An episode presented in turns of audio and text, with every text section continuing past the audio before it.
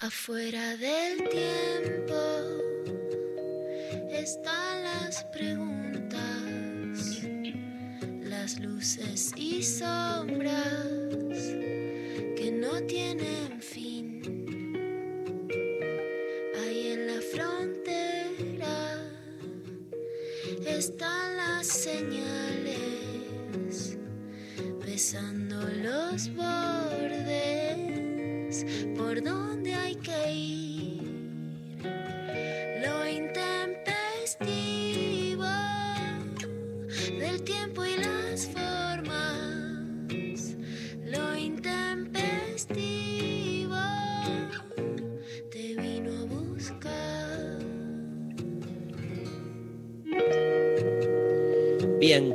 que estamos al aire porque se nos fue el retorno justo en el último minuto. Veníamos escuchando, pero estamos al aire. Bien, este buen día a todos, todas, todes.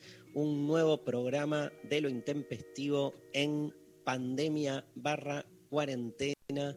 Este, y en esta modalidad del Zoom colectivo, les cuento a todos que nos estamos viendo acá con Lula, con, con María. Hoy con María no estamos juntos, ¿eh? Maru. ¿Cómo.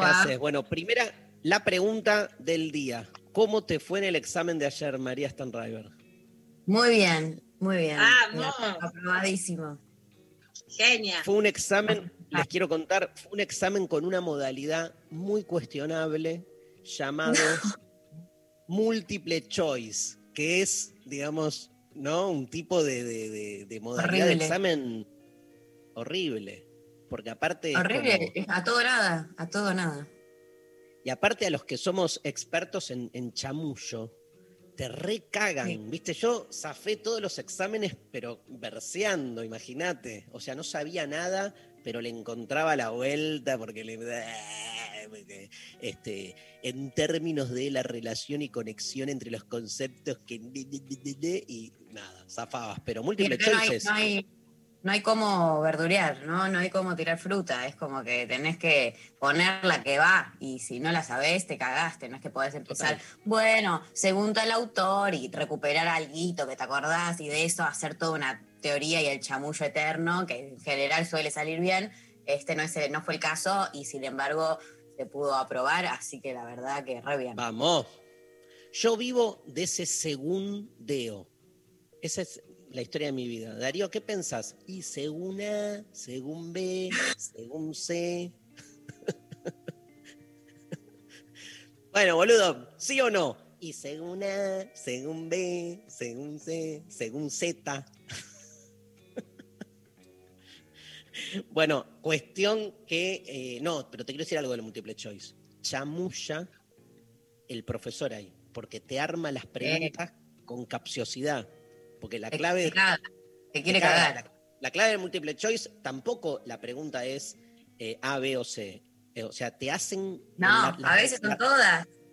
A veces son todas Además. y tenés que fijarte vos ahí, como cuál más o menos va más que el anterior, porque te dice, según fulanito de tal, o según esta teoría que no sé qué, dos puntos, y ahí qué, y ahí cómo sabes. Es rarísimo, te, la- te te la da vuelta para que te confundas, ¿viste? Muy difícil. Yo, implementaría el multiple choice en la vida cotidiana, ¿entendés? Como, che, este, llega la noche, chicos que quieren cenar, A, B, C, D, y con este, preguntas capciosas, como para que todo el mundo elija y elija mal, ¿viste? Cosas por el estilo. O, bueno, ¿qué hacemos hoy a la noche, amor? A, B, C.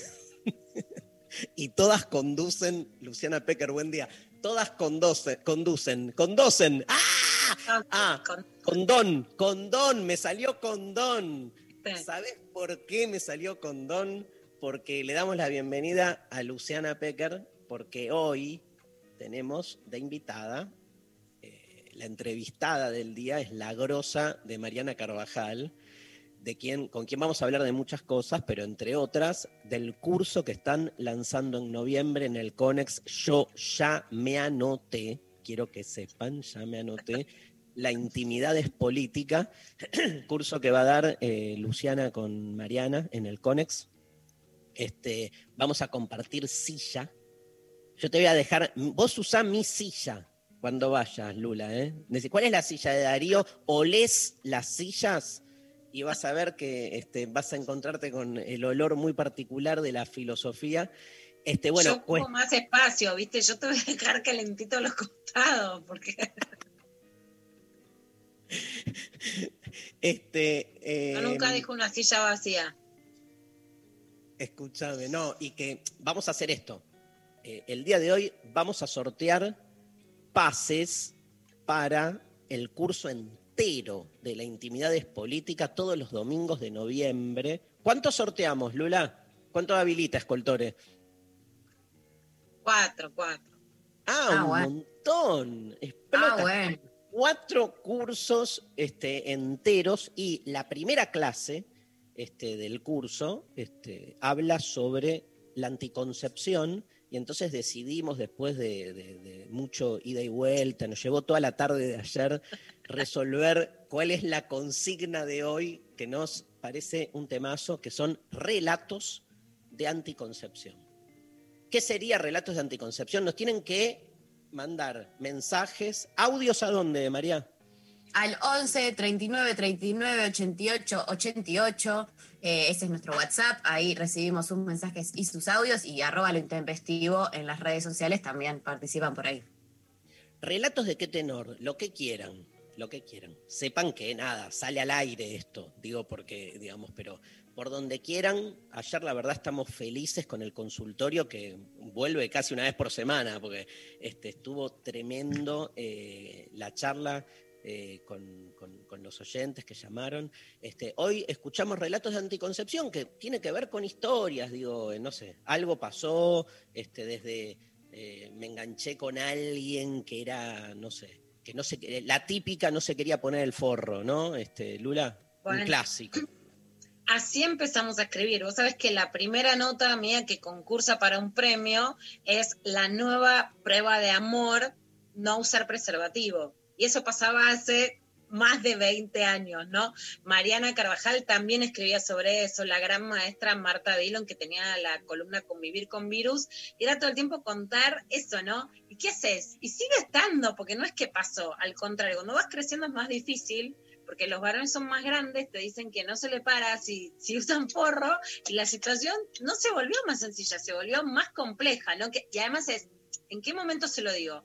Antes de empezar, tipo pacto, viste, muy burocrático, che, tenés forros, no. Sigue siendo un problema llevar forros en la cartera, los saco. El otro día un amigo me decía, no, ella tenía forros en la mesa de luz y me molestó, pero pará. Pará, pará, pará. ¿Cómo, cómo, cómo? Vos un me estás diciendo grave. que le molest- O sea, gravísimo.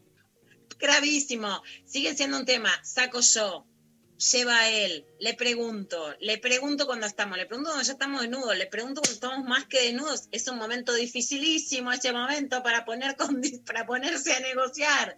Bueno, a él no le entra, ahí. se le baja. Los sommeliers, los sommeliers, hay un lugar que, que hay en Holanda que me encanta el nombre, como vos decías, Dari, el, el- el condón, la condomerí, que la verdad hay más variedad que en la Argentina. Pero te dicen, no, me queda chico, no me entra. Va. Y vos decís, pero ¿para dónde voy? No, por supuesto, el preservativo siempre tiene que usarse, además de los anticonceptivos, para evitar HIV y enfermedades de transmisión sexual.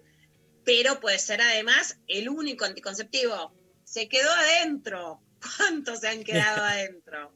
Tremendo. Se han quedado adentro y sacarlo, ¿no? Esa, esa maniobra es una Y después maniobra hay, después hay todo un tema con, este, que alguna vez lo hablamos con Sol, ¿no? Pero me interesa acá la anécdota, que la anécdota es como más divertida, salvo que, o sea, si es un trauma, no lo cuenten, porque no da, pero hagan lo que quieran, acá estamos abiertos, pero digamos, el uso del, del preservativo, digamos, es únicamente, por ejemplo, para la penetración, porque viste que hay toda una línea que dice que para la felatio también hay que usar preservativo, este, ni hablar para el sexo anal, por ejemplo. No, para el sexo anal sí, porque además es, o sea, a ver, para el sexo anal recontra, en realidad, en Pero es la típica, Lula, es la típica que, el, que, que- que surja como que en el sexo anal, digamos, al no, al no estar el tema de la concepción, justamente, suele ser una excusa para no usar forro también. Sí, fue, es el mayor problema por el que los contagios de HIV empezaron por las personas homosexuales y que después se lo llamó estigmatizándolo, por supuesto, y como una barbaridad, la peste rosa. Otro tema muy importante es cambiar el preservativo de sexo anal a vaginal, porque ahí si va de sexo anal a vaginal es que te podés contagiar un montón de cosas. ¿no? Así que el forro es un tema enorme. Después están las pastillas. ¿Qué te dijeron en el hospital? Yo tenía 14 años y en el hospital me dijeron, sin me trataron pésimo en el hospital Fernández, si no venís con tu mamá, no te podemos dar nada. Y aunque tenías, ponerle otra situación médica, ibas al hospital porque era donde podías pedir, poner, aunque tengas prepaga, ¿no? Bueno, eso cambió, los adolescentes pueden ir desde los 14 años y pedir anticonceptivos, pero muchos no saben, ¿no? Mm. Le dan pastillas. El novio que le dice, te acordaste, te dicen, Mm. ponela con el cepillo de dientes, pero te la enganchó tu vieja, te la enganchó tu viejo y te dice, ¿qué estás tomando? Te la olvidaste. Saliste a buscar anticoncepción de emergencia, pero decís, ¿cuánto tiempo puedo tomarla después de que me olvidé la pastilla, de que me pasó esto? Todo parece que es muy fácil y después es muy difícil. El anticonceptivo subdérmico, que es lo último que hay, que es como una pastilla, pero que dura dos años, es una agujita en el hombro. Bueno, muy pocas saben de qué se trata, ponele. ¿Por qué No, hay anticoncepción idea. más? Ni idea, ¿Cómo, no? Me estoy- enterando ahora de, de esa. Es increíble, es increíble que, que no se sepa, Mari, porque el anticonceptivo subdérmico es lo que hay que recomendarle, en realidad a todo el mundo, pero a todo el mundo si es que podés tomar anticoncepción hormonal, porque tiene el mismo efecto que Claro. las pastillas, pero en efecto prolongado. Hay personas que no es recomendable que tomen anticoncepción hormonal, por eso no son los mismos anticonceptivos para todo el mundo. Pero sí hubo un plan muy específico para, evitar, para evitar embarazos adolescentes que el Estado subsidió, además especialmente el anticonceptivo subdérmico, porque los precios ahora pueden estar mucho más altos de lo que estoy diciendo, pero hace tres años era de 10 mil pesos, eso es el anticonceptivo caro en el sistema privado, entonces se financió para que haya una campaña. Ahora, muchas veces también pasa que como, como está más avanzado eh, el- digamos, la educación de anticonceptivos en los sectores populares, muchas pibas de clase media no saben cosas como esa porque no se la dicen las ginecólogas, porque es mucho mejor el sistema público que el privado en la explicación de la anticoncepción. Entonces te quedas atrás de cosas que no sabes. ¿Vos qué decís? A ver cómo se viene, este, cómo van a venir los relatos. Yo creo, digamos así, intuitivamente, por esa relación que tengo así, una alta percepción de lo que le pasa a la gente. sí, sí. Lo que quiere ¿Qué la quiere gente. la gente? Sergio Massa preside. Massa está Basta, basta. No, no. baja. Lo que quiere la gente Cancelado. es garchar sin quedarse embarazando gente. No, no, pero creo, creo que este, creo que va a haber una predominancia de relatos de forros, donde el tema puntual, digo, es no de forros, De personas varones. forras, De varones Como que- forros. como Te que voy a en decir los- una cosa. El forro es muy protagonista. De hecho, para mí también es muy, Muy protagonista. Igual es una mirada pijocéntrica, claramente, porque las mujeres con los diu, con las pastillas. Por eso, pero digo, ¿no pensás que a pesar de toda la pluralidad de temas que se abren con el- la anticoncepción, vas a ver, te juego, que va a haber una predominancia de situaciones de forro, porque ahí está el pijocentrismo del que hablas vos, o sea, se vuelve un tema, se vuelve como eh, el anticon- anticonceptivo como más este, problemático, porque además se vuelve problemático. Es más, en general el varón, digamos, no es lo suficientemente, digamos, o sea, quiero decir, el varón suele plantear los problemas que trae el forro, pero no con la misma vara, con los problemas que trae la pastilla, este, que los, los, los temas, viste, hormonales, les chupa un huevo en algún Sí, punto. Pero a la hora de decir el forro no me deja sentir placer, no tienen ningún problema, es Ah, tremendo. Bueno, ahí hay algo muy interesante, porque especialmente más allá de que las eh, enfermedades de transmisión sexual existían desde antes, y de hecho ahora hay un rebrote de, sífilis, que era una enfermedad añeja, por lo que hay que también eh, recrudecer el, uso de preservativo. De hecho, en la ciudad de Buenos Aires, en salud sexual, me contaban, reparten un montón de preservativos y sin embargo la gente no los está usando. Básicamente también hay, mucha barrera entre el sistema de salud público y el privado. Los forros están además carísimos, los privados. Muchas veces se dice no es de la misma calidad y entiendo la comodidad de los varones el que se reparte gratuitamente que los que compras en la farmacia o en el kiosco, que básicamente en la Argentina hay dos o tres marcas, pero dos marcas centrales, pero realmente se han encarecido mucho.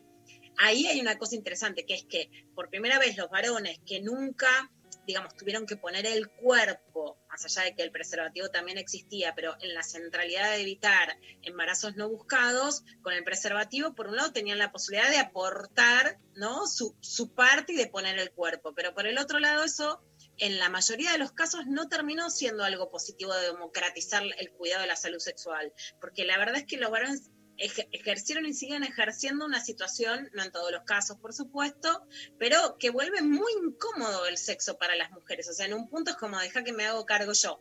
Sin embargo, en la Argentina nunca, si bien hay campo de látex, nunca se, eh, se usó el preservativo femenino, que salió en los 90, era uno que se llamaba Jemmy. Bueno, el tema es que era que era como un barrilete gigante, incomodísimo, y entonces nunca se usó, pero a diferencia, por ejemplo, en Brasil está y vos vas eh, a un puerto, un aeropuerto y está la máquina de preservativos femeninos. O sea, más allá de que su uso no sea masivo, hay en el mercado y es usual. En la Argentina incluso el Estado quiso licitar y nunca se hicieron, que es una barbaridad que no haya por lo menos la posibilidad, por supuesto, además para, para, para las pibas lesbianas.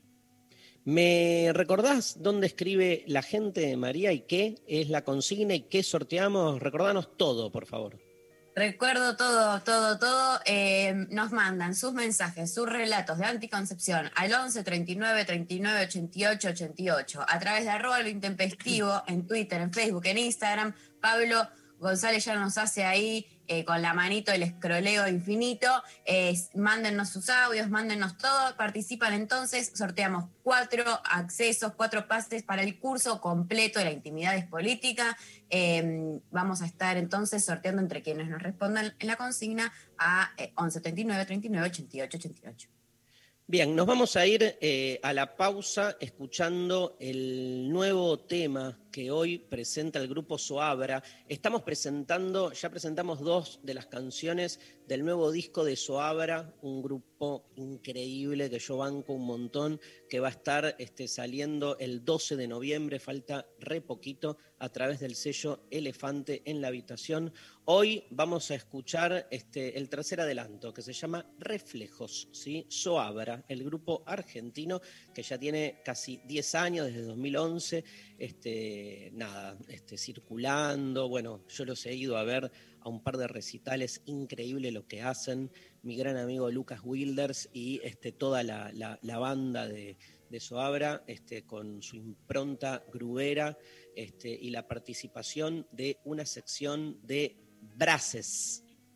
Soabra muestra su lado más potente y eléctrico. La canción cuenta con la voz inconfundible de Manuel Eguía Ciruelo y el arreglo y dirección de los vientos a cargo también de un grosso que es Javier Mareco. Si les parece, escuchamos este nuevo tema de Soabra, le mandamos un gran abrazo a todo Soabra, Tom Viano, Joaquín Coscarelli, Nico Álvarez, Gonzalo Falsari en bajo este, mi gran amigo Iván Katzman, un gran abrazo Iván, y Lucas Wilders en batería Soabra, reflejos en lo intempestivo.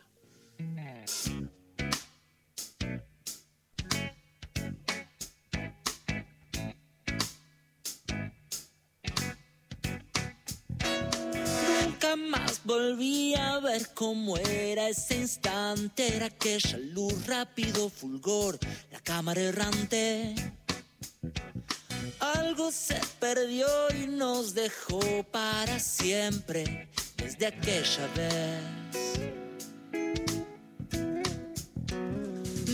Nunca más te vi, seremos siempre amantes. No estará en la piel, pero sí en la sangre. La vida que corre corre para adelante como un gran cliché. Estamos mano a mano en el espejo. No hay reflejo que nos salve. Hay amor que pueda darte y lo sabes. Hoy todo da vueltas.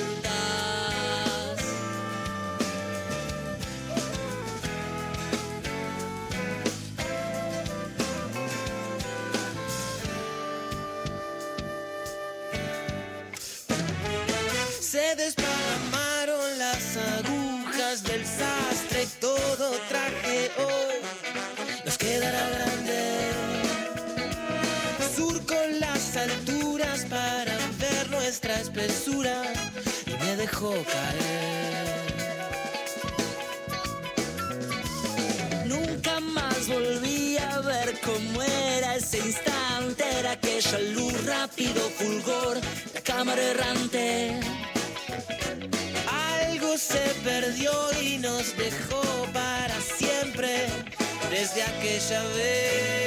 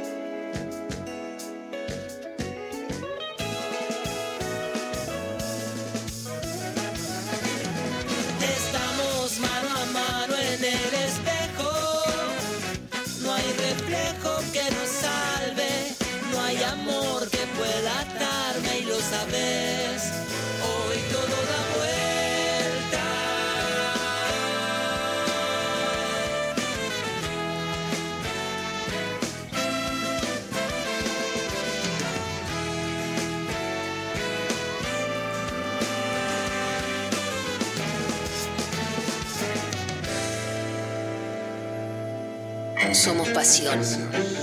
Somos acción. Somos emoción. Somos 937. Nacional Rock. ¡Luna, hola! ¡Buenas noches, loco! Volvé a vivir los grandes recitales de tus bandas preferidas. Festival País Rock, sábados a la medianoche en la televisión pública. En el aire de Nacional Rock pasan cosas como esta.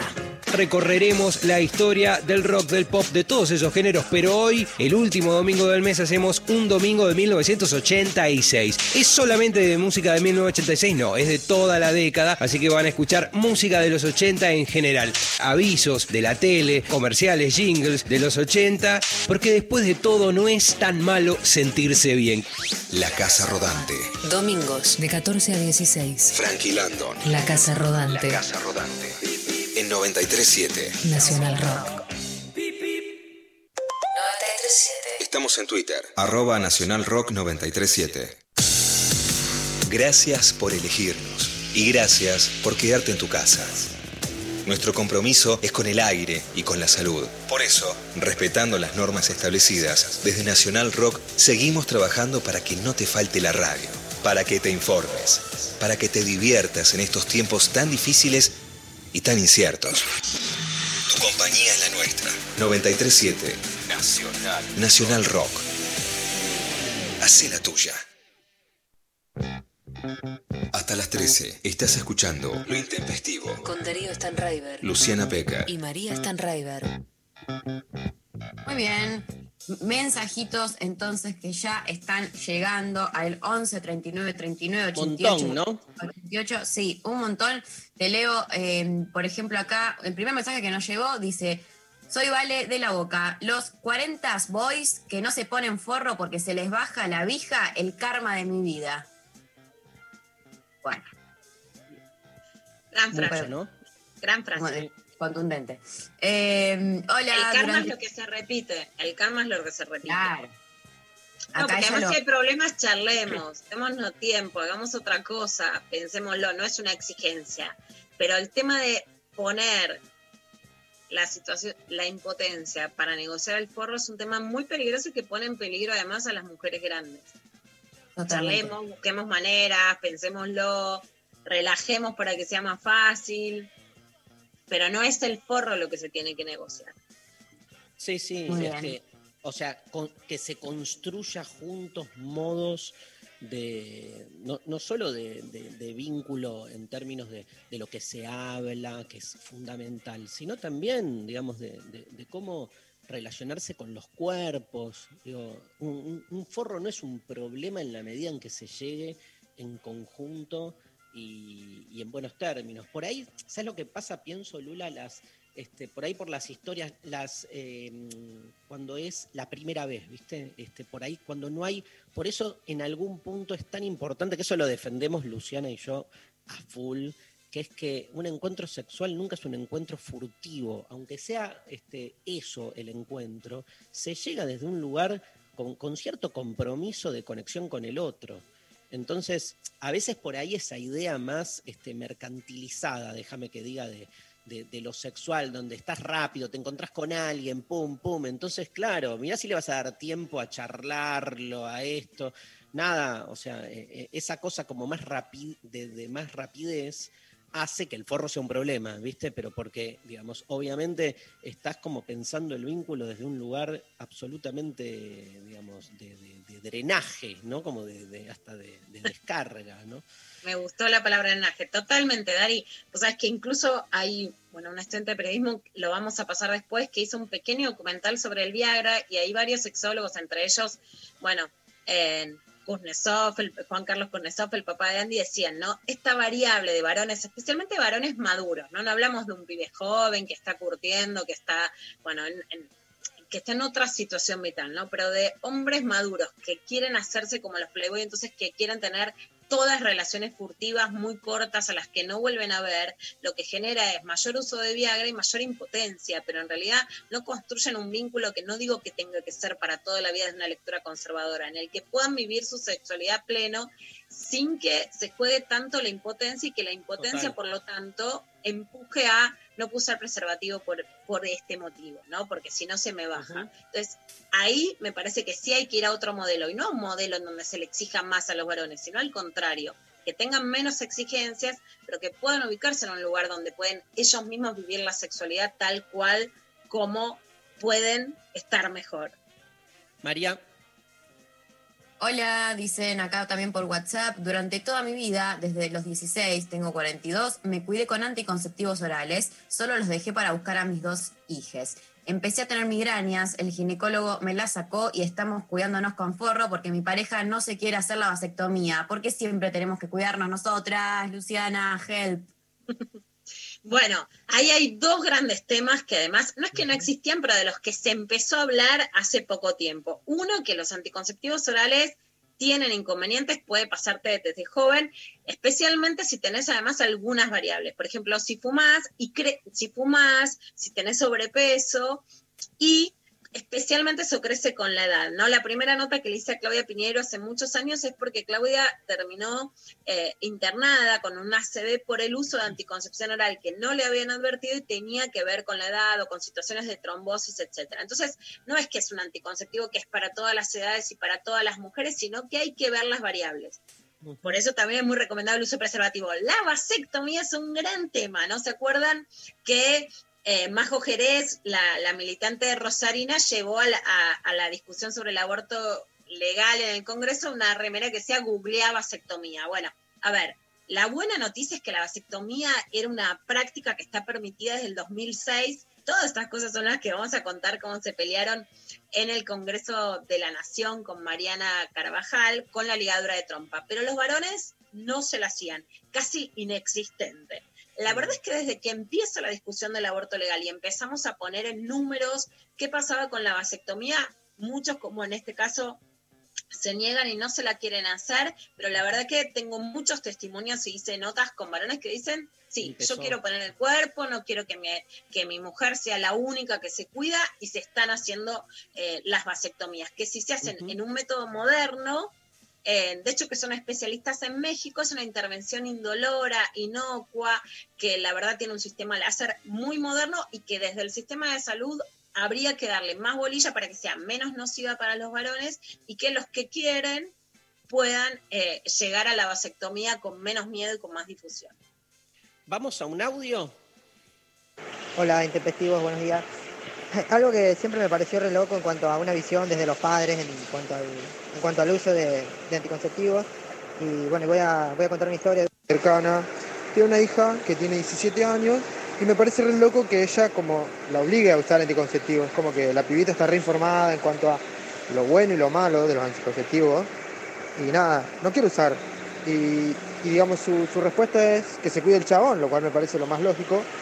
Y nada, y como que re loco que un padre eduque así a su hijo. O sea, con una en cuanto a, en cuanto a mi pensar, ¿no? Eh, como bastante errado, porque, qué sé yo, lo lógico es que el chabón se cuide y, y bueno, si se pueden cuidar los dos, mejor, pero digo, si la chabona no puede, no quiere usar anticonceptivos, no, no debería obligarla. Tenemos que abrir el consultorio. Consultorio ya, qué situación, qué situación. Bueno, lo que está muy bien es que, por ejemplo, cuando nosotros dimos una gran pelea para llegar a tener anticoncepción gratuita, ¿no? Es muy interesante la, la, y ahí les recomiendo mucho, mucho una historiadora que se llama Karina Felitti, que es la mayor historiadora en la historia de la anticoncepción en la Argentina. La dictadura militar lo prohíbe completamente.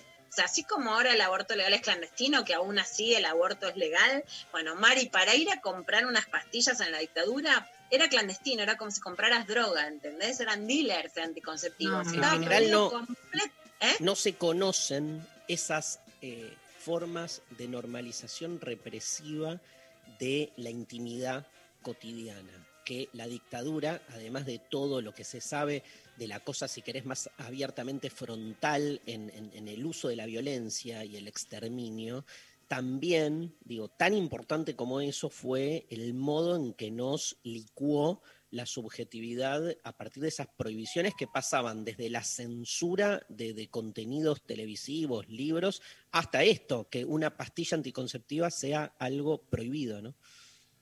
Exactamente. Cuando llega Alfonsín saca la prohibición, pero bueno, por supuesto, tenías que tener plata para, para comprarla, ¿no? Eh, siempre cuento que la primera nota que, me, que, que- que hago y que es la que me cambia la vida, que además estaba inspirada en una nota de Mariana Carvajal y fue en 1998, fue una nota sobre la pelea por ligadura de trompas y estaba la ginecóloga que, la sigo siendo, la sigo viendo en las marchas, en la última marcha que, que fui el, el 18 de febrero, estaba Alicia Cacopardo. O sea, viste es la historia de lo que sucedió. Me abre el placar de una salita de San Martín y me dice, no tengo un paquete de pastillas para darle a las mujeres que vienen en San Martín. Bueno, se aprueba la ley de anticoncepción gratuita después de una lucha feroz en el 2002 y se aprueba porque la iglesia pierde credibilidad por el caso Graci y porque la crisis económica empujaba que o la dábamos gratis o, Sí, o las sí. mujeres no tenían acceso. Néstor Kirchner pone una gran decisión política, no solo en la aprobación de la ley, sino en que tuvo un gran presupuesto para armar el programa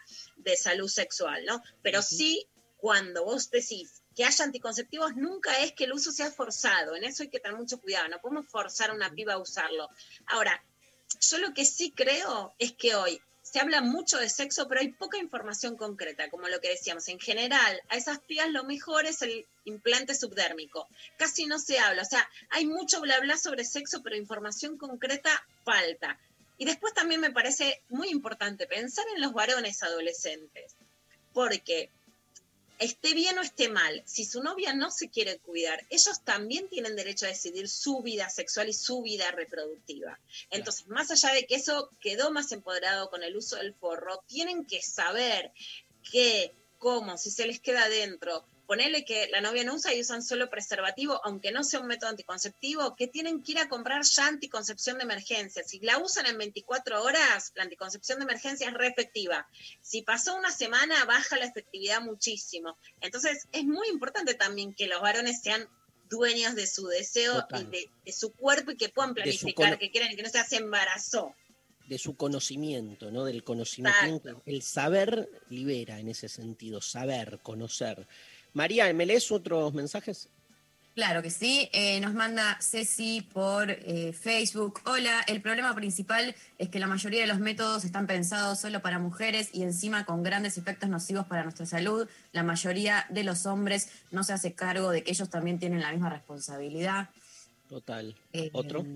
Bueno, el anticonceptivo masculino siempre se habló, siempre se dijo que iba a haber ensayos, que yo, pero la verdad es que hasta ahora la ciencia está lejos, no está la posibilidad de que lleguemos a eso. Entonces, a ver, es, es injusto, es injusto. Ten- sí está la vasectomía, en, el, en, en- en la práctica de la vasectomía soy optimista de la cantidad de varones que sí han cambiado la actitud, ¿no?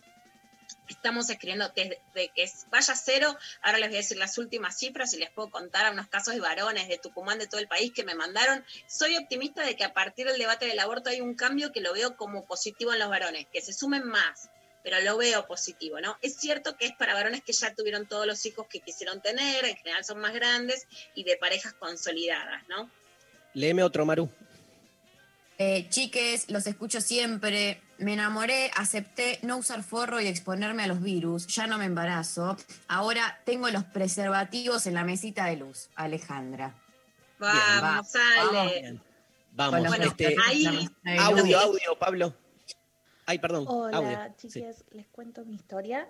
Yo me cuidé mucho tiempo con pastillas anticonceptivas hasta que en un momento sentí que me hacían mal el cuerpo y mm, como tomé la decisión de no tener hijos, no veía como buena idea seguir utilizando las pastillas hasta el fin de mi vida reproductiva, por lo que opté por averiguar por la ligadura de trompas eh, gratuita. Y mm, bueno, al principio fui una médica a la cual no le gustó la idea porque tenía muchos valores cristianos y decía que no iba a poder tener una familia, por lo que decidí buscar otra médica que respete mis derechos y pude tener la operación de una manera digna, gratuita y espero que todas las chicas que se quieran hacer la ligadura conozcan la ley y la puedan aplicar.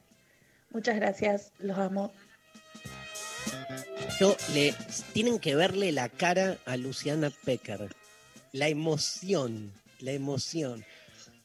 Pero qué importante, qué nada, eso, qué, qué emoción, este, la apropiación de, de- uno mismo, ¿no? Y, y, yo sabes qué pensaba Lula mientras te veía lagrimear, cómo, digamos, eh, algo que debería ser tan simple, tan de una decisión, digamos, en este caso natural, digo, nada, sos dueña de tu cuerpo, de tus decisiones, chocas contra, vas a la medicina, chocas contra alguien que te dice no, o sea, todo el mundo te empieza a juzgar a partir de una decisión, viste, que obviamente, eh, supone básicamente un principio de autonomía. Está tan cargado todo de tanta metafísica. La sexualidad, el goce, el placer, ha sido siempre este, lo más reprimido, lo más normalizado incluso, porque ni siquiera reprimido, porque esas represiones más este, tradicionales ya no están, pero hoy no te reprimen el sexo, pero te lo normalizan, te lo inducen a que siga por ciertos canales. Y, es lo mismo, entonces cuando Luciana Pecker, eh, que es mi amiga y que la leo y la escucho, pero como si querés punta de prueba de, tanto reclamo, muestran esta relación directa que hay entre el aborto y este, la, la sexualidad, digamos, y, y el deseo sexual y el goce sexual. O sea, no es, no es casualidad, no es, no es algo, ¿viste? No es un parche, no es un injerto. Este, acabamos de escuchar en el mensaje de, del oyente cómo alguien que decide sobre su propio cuerpo y va a un médico recibe como respuesta, no, viste, o sea, eh, un médico que no, que incumple su- sus deberes profesionales, viste, este, me parece fundamental el trabajo en, en- en este plano, este, y, y no es casualidad que el conservadorismo se le agarre tanto con este tema, porque es, es, es, es la batalla, ¿no? Este, conceptual. Es la batalla, Dari. La verdad que yo me emociono porque, y esto por eso lo digo, sí, es, es la periodista que yo más admiro, la que hicimos más trayectorias juntas, la que, la que abrió un montón de caminos y empezó a hablar de estos temas que, que no se hablaban. Hoy damos la batalla y no es un día de buenas noticias en la Argentina, es un día de, de malas noticias políticas, pero hoy damos la batalla por el aborto legal. La ligadura de trompas y la- el acceso a la anticoncepción gratuita fue la gran batalla cuando no tenía el eco que tiene hoy en día, ¿no? Y me viene a la cabeza, por eso les contaba las entrevistas en San Martín, una entrevista en San Miguel, lo que le hacían a las mujeres era que no estaba prohibido, pero que les pedían que tengan una orden judicial. Imagínate vos cada vez que tenés que, digamos, si a los varones le piden cada vez que se tienen que echar un polvo, que un juez los autorice, ¿no? Bueno, a las mujeres les hacían eso. Y ahí es donde nace esta frase de en, todos los relatos de ligaduras de trompas, lo que me decían las mujeres es que las médicas, los enfermeros, las enfermeras, los, los médicos les decían, si te gustó el durazno, bancate la pelusa, ¿no? ¿Qué quiere decir? Si te gustó coger, ahora jodete. Y, fuimos en San Miguel, donde, donde había una, una organización de mujeres que, que ayudaban a hacer los litigios para conseguir la autorización judicial por la ligadura de trompas, aun cuando, cuando ya tenía que estar autorizada, a la casita de una mujer que el fotógrafo Diego Guedes fue y compró un, compró fruta para darle a los pibes, que eran gente que entendés que le, le- era hiper humilde un barrio en San Miguel, en una época dura de la Argentina, donde costaba comprar una manzana, mirá si iban a tener acceso a obtener la guita para comprar eh, pastillas, eran ya más de ocho pibes en esa casa y los médicos le negaban la ligadura tubaria. Entonces, cuando escucho este testimonio, hemos peleado tanto, fue tan inequitativo el acceso a la ligadura que es como, es como nuestra gran conquista. En, en un momento que no es positivo para el país, porque hoy es un día de noticias que ya las vamos a ver, que te dejan un poco apesadumbrada. Sí. Bueno, hay que tener esperanza porque hay muchas cosas también que dimos vuelta, que eran muy Obvio. injustas y que hoy las tenemos conquistadas. Obvio, Lula. Este, María, léeme un par de mensajes seguidos y nos vamos a la pausa. Dale, te, te leo los que estuvieron llegando por Instagram. Eh, nos mandan, eh, ex no quería usar preservativo y después me decía, no te olvides de comprarte la pastilla del día después. Eh, otro nos manda, eso es tremendo, eh, terrible. Es para Eh, usar cuando se rompió el forro, cuando te olvidaste, cuando pasó algo. No hay problema si la usás varias veces, pero no es para usar un anticonceptivo porque el pibe no se quiere poner un forro. No es para usarla todos los meses. Claramente no. Eh, me da mucha fiaca, dicen acá, salir con un tipo y saber que probablemente sea un tema que se ponga forro. Eh, ex no quiso nunca usar y accedí disconforme y terminé con clamidia con una infección terrible. Terrible. Eh, hola. Además, accedí disconforme, ¿qué es lo que nos pasa? Pero no es está mal lo que hiciste, sino el nivel de injusticia y cómo incide todo esto, así como incide la violencia, cómo inciden todas las enfermedades, lo que nos va pasando, lo que tenemos que poner en el cuerpo, en que después nos digan, ah, disfruta plena, hace las 68 mil posiciones, usá los 10 mil juguetes y vos, déjenme llegar a poder coger bien con alguien que le importa que no me enferme. ¿Uno más, Maru? Hola, mis queridas intempestives, nos, manda Nancy. eh, dice, primera vez que me animo a escribir, amo profundamente la filosofía y obvio, al divulgador número uno sea Darío. Bueno, los tres son genies. Soy Rosarina, pero vivo en el Calafate hace bastante, así que los esperamos por acá cuando finalice esta situación pandémica. La pregunta para mí, fundamental, para Luciana o todes, ¿por qué a pesar de saber todo acerca de los cuidados para tener relaciones sexuales, falla y se repiten errores básicos? Hmm. Se llama la pregunta antropológica fundamental. ¿Por qué el ser humano es un imbécil, básicamente? Este, no hay respuesta. Estamos mal creados para mí. Hay un, yo creo que Dios este, no creó al ser humano. Se sacó de encima su parte negativa, la vomitó y eso somos nosotros. O sea, el mundo no es una creación desde el bien, es una, un despojo, ¿no? Como decíamos, Lula, un, un drenaje, un descarte. Me Dios encantó la descar- palabra drenaje, sexo drenaje, ya la, ya me gusta, ya queda. Dios, No sé. Dios, es- Dios se sacó de encima su parte mala y es esto, creó el mundo, es- o sea, cagó al mundo, ¿entendés? No es que lo creó, lo cagó, o se lo sacó. Y acá estamos, entonces sí. Eh, igual creo, le digo a la oyente Rosarina que vive en Calafate, que este, quiero volver sobre esto que hablábamos con Luciana. En la medida en que haya una predisposición a, conocer, a ver, digamos, entonces este, ya circula otra, eh, otra conciencia. Entonces, mientras haya conocimiento y después haya realmente eh, conexión en el vínculo, este, la cosa totalmente es trabajable. Yo creo que, no, no lo planteo como un problema así choto, ¿eh? pero yo creo que las relaciones esporádicas atentan contra una buena sexualidad, no me cabe duda, digamos, Sí, tomando... Sí, o sea, es, es, es una cosa más furtiva que, yo qué sé, es, es lo mismo que, viste, que la comida rápida. O sea, el sexo rápido tiene la misma relación con el sexo que la comida rápida con una buena comida, digamos, es algo que lo haces rápido, te lo sacás de encima, crees que te llena y no te llena, este, tenés un placer así como este, contundente en el momento, porque bueno, te llenan la hamburguesa de ketchup, mayonesa, mostaza, 3.000 boludeces, entonces parece que estás gozando, boludo, y cuando te das cuenta ya estás agarrado del inodoro porque te cae como el orto en algún punto. Bueno, este, me encanta hablar de estas cosas escatológicas. Vamos con. Vamos a la pausa. Tenemos un clavada de noticias, como decía Luciana, con un montón de noticias de todo tenor. Así que este, eh, vamos a pasarla un poquito bien escuchando a mis amigos, los IKB, Ilia Kuriaki Ande Valderrama. Bailemos, bailemos, bailemos, hula, hula.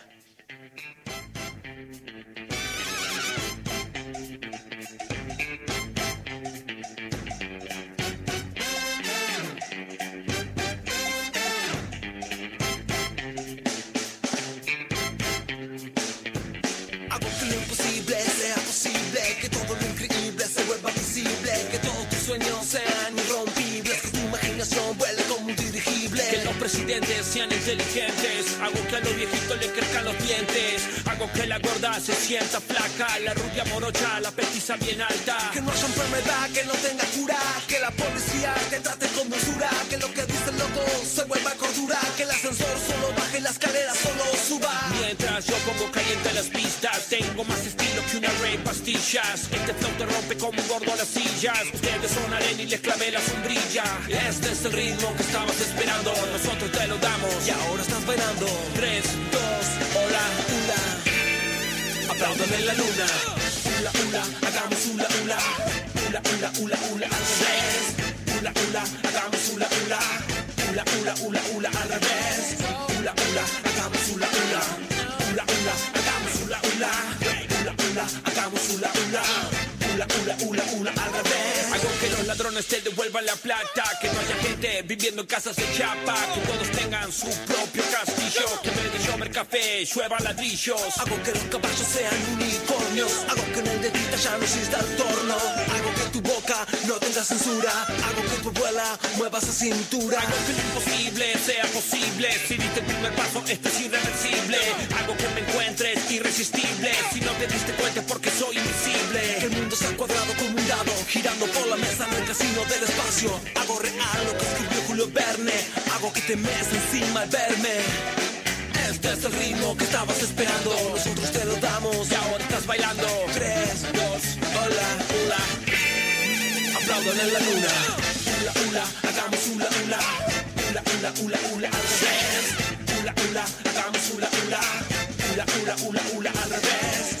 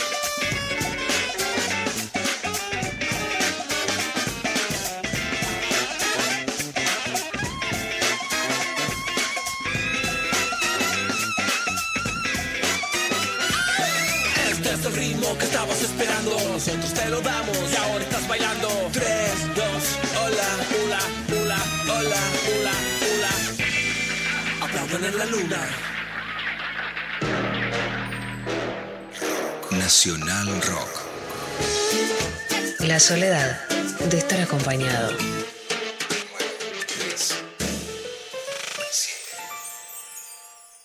El coronavirus produce una enfermedad respiratoria leve, que solo en algunos casos puede complicarse.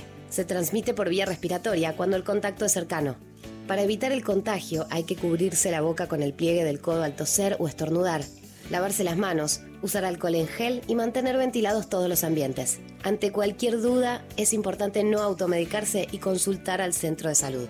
Para más información, entra en www.argentina.gov.ar o llama al 0800-222-1002. Ministerio de Salud, Argentina Presidencia. 937. Estamos en Facebook. Nacional Rock 937. Lunes a viernes, de 11 a 13. Lo intempestivo. Darío Stanraiver, Luciana Pecker. María Stanraiver. Damos inicio a una nueva clavada de noticias con Luciana Pecker. Bueno, un desalojo en Guernica en el que estuvo al frente Sergio Berni, el ministro de Seguridad de la provincia de Buenos Aires. Berni había dicho que iba a esperar la orden de la justicia, pero en realidad fue una maniobra para llegar a, a la toma de Guernica y desalojar por sorpresa. Hay muchísimas, la- las personas por supuesto que estaban tomando, contestaron, como, como se puede ver en algunos relatos, el periodista Mauro Federico, con palos, con piedras, fue, fueron detenidas dos estudiantes secundarias que estaban apoyando la toma, una es Tatiana Fernández y Lula Schiffmayer, que son la presidenta y la consejera del Centro de Estudiantes del Nacional Buenos Aires. Está el repudio, por supuesto, de los centros de estudiantes de la ciudad de Buenos Aires y están las imágenes de las pibas siendo detenidas y hay mucho repudio a la represión, mientras que los sectores que venían instalando la condena a la toma de Guernica y a otras tomas, bueno, están a favor de estos desalojos. Vamos a escuchar un poquito de los audios de lo que sucedía hoy. Bueno, empezaron a tirar piedras y palos. Empiezan a llover piedras y palos.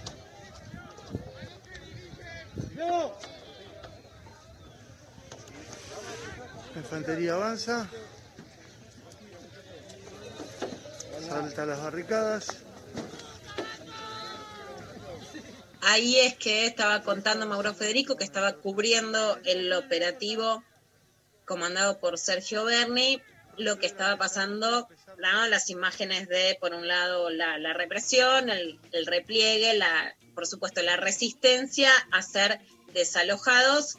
Los videos los pasó en Data Clave, por otro lado, en distintos lugares de Instagram podemos ver el de las pibas del centro de estudiantes del Nacional Buenos Aires detenidas. Se puede ver, por ejemplo, en SEB-capital de Instagram para poder informarnos desde distintos lugares. ¿no? Una, una grieta inesperada, por lo menos en la agenda que se proponía el gobierno. No, a 10 años de la muerte de Néstor Kirchner no cumple con la premisa kirchnerista de nunca la represión a la, a la protesta social y en este caso a una toma. Y bueno, y una grieta que ya no es política, ¿no? Sino que tiene un fondo sentido social entre los que menos tienen cuando hay que quedarse adentro de las casas y un establishment voraz. Así que Tremendo. empieza con, con una noticia muy, muy dura el, el día de hoy. Otra noticia que se está esperando y que eh, finalmente ya tiene una, por lo menos una decisión de la justicia, la jueza del Tribunal de Juicios y Apelaciones de Paraná, Entre Ríos, Carolina Castaño, resolvió hoy a la mañana desestimar el planteo de Dolores Echevere y, por ejemplo, Infobae titula La justicia le dio la razón a Luis Miguel Echevere y ordenó desalojar el campo usurpado por militantes de Juan Graboy. Por supuesto, no estoy de acuerdo con este título porque es el reclamo de Dolores Echevere por violencia de género en el uso de ese campo. La Nación decía en el adelanto de la noticia antes de desarrollarla, la jueza ordenó la restitución del campo a los hermanos Echevere, también como si Dolores Echevere no fuera parte de los hermanos, ¿no? Y vamos a escuchar, bueno, un audio de una investigadora que estuve hablando durante, durante el día de ayer. Eh, bueno, ahora podemos mostrar con Sofi una foto. Este es el mayor estudio que haya hecho un investigador o una investigadora sobre quiénes son los dueños de la tierra en la Argentina. Se llama Género y Propiedad Rural. Fue editado por la unidad eh, la unidad UCAR y el Ministerio de Agricultura, del que Echeverre fue titular en el macrismo, pero antes, en el 2013, y muestra un relevamiento único de quién es la propiedad en la Argentina. Bueno, la única investigadora que ahora radica en Brasil es Lilian Ferro. Lo que ella cuenta es que las mujeres tienen solo entre el 15 y el 20% de la tierra. Ahora, la ley ¿Está mal en la Argentina o está bien? La ley está bien. Si vos sos el dueño de la tierra, que es básicamente como se accedió en la Argentina, tenés hijas mujeres e hijos varones. Tendría que ser 50 y 50 por efecto de la sucesión. ¿Por qué no lo es? Porque las familias han expulsado, igual que en el caso de Dolores Echeverre, sistemáticamente a las mujeres de la propiedad. Vamos a escuchar lo que dice Lilian Ferro. Por eso hay que distinguir lo que es el derecho sucesorio que tienen hombres y mujeres de, estas familias con quien registra la tierra, porque cuando se establece un juicio sucesorio, se establecen los sucesores, pero luego quien va a registrar que es el productor rural son generalmente los varones. Entonces, por inferencia, mirando quiénes son aquellas mujeres que aparecen registradas como productoras, que generalmente se hace una simbiosis productora-propietaria, eh, teníamos en ese entonces un 15% de mujeres registradas. Entonces salta a la vista que no nacen menos mujeres que hombres en, las familias eh, rurales. Eh, nacen tantas mujeres como hombres de la misma forma que en los espacios urbanos. El problema está en quién la registra luego la tierra, no solo quién la hereda, sino que si esa heredera eh, pasa el control de su tierra para un hermano y, es hermano. Y es una carnicería entre los familiares varones para quitarles la tierra. Y luego, si esa, esa unidad económica agraria se registra como parte de una explotación que está a cargo de un hombre, por más que legalmente haya mujeres heredando esa tierra, quien la registró otra persona. Entonces, eh, hay una necesidad de comprender bien estos términos para comprender la situación de Dolores, donde todavía eh, no, no está terminado el juicio sucesorio porque es un largo inventario. Entonces hacen falta mucho más estudios, pero lo que hace falta, y quizás a partir de este caso se consiga, es voluntad política de hacerlo y sobre todo una mirada distinta desde, desde el ambiente académico argentino que, que, tiene una resistencia muy grande a, poner su mirada en los ricos o en este caso en los sectores medios. Eh, bueno, para, desvendar la desigualdad en Argentina hay que empezar a poner luz en las prácticas de los sectores donde, donde hay dinero, donde hay propiedad, este, por más opacos y reticentes que estos se muestren.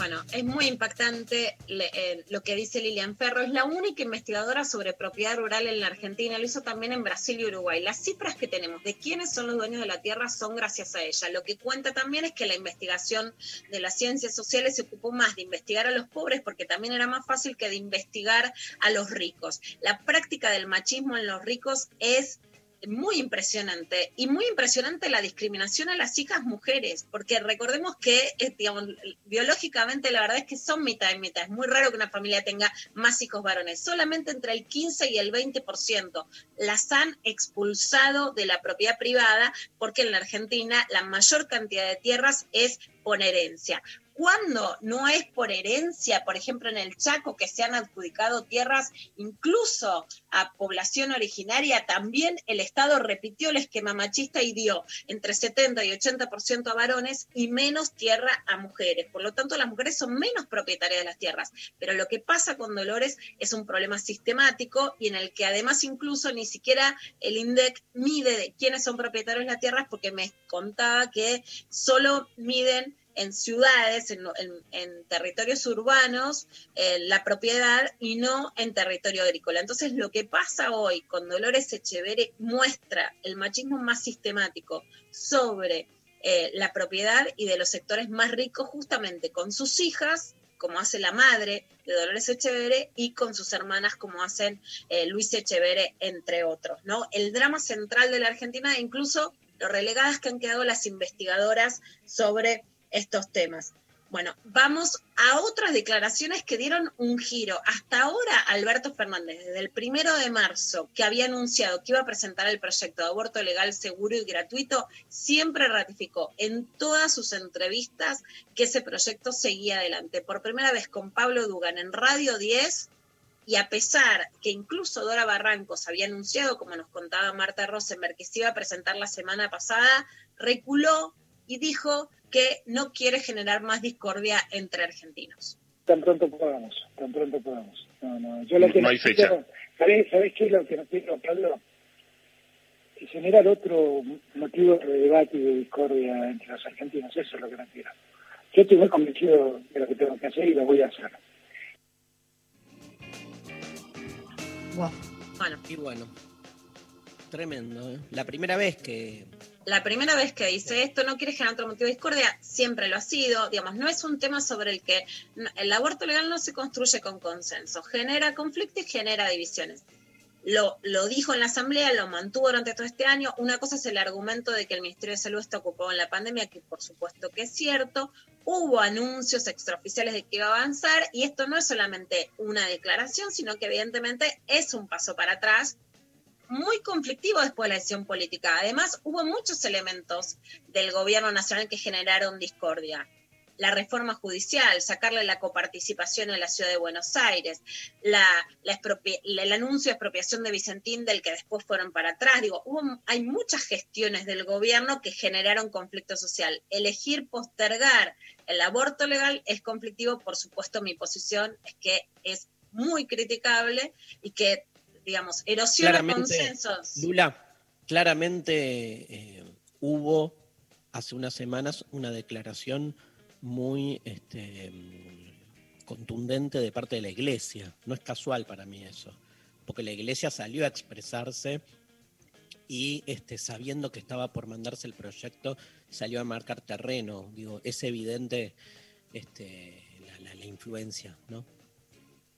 Estoy completamente de acuerdo. La iglesia que no salió a decir que la gente se cuide por el coronavirus, que no salió a respaldar las campañas de casa, que solo lo que quería era como un lobby más que les abran sus sucursales, que en un aumento de la crisis de la pobreza y la desocupación tampoco salió a criticar por ese lado al gobierno, sale frente al, al- a lo que fue un anuncio extraoficial de que el proyecto iba a avanzar en el Congreso a marcar terreno eh, y además cuando el Papa Francisco supuestamente, más allá de que haya que delimitar que la unión civil no es el mismo que matrimonio igualitario, amplía su posición sobre diversidad sexual y pone toda su saña en castigar el cuerpo de las mujeres y los cuerpos gestantes. Esa incidencia existe, sí, Darío, estoy completamente de acuerdo con vos que esto tiene incidencia con la iglesia. Es algo que tenías que prever y también en el manejo de la, de, de la información y de los conflictos, ¿no? Y para esquivar conflictos, la verdad es que hubieran esquivado otros, incluso con la oposición, incluso sacarle dinero a Horacio Rodríguez Larreta,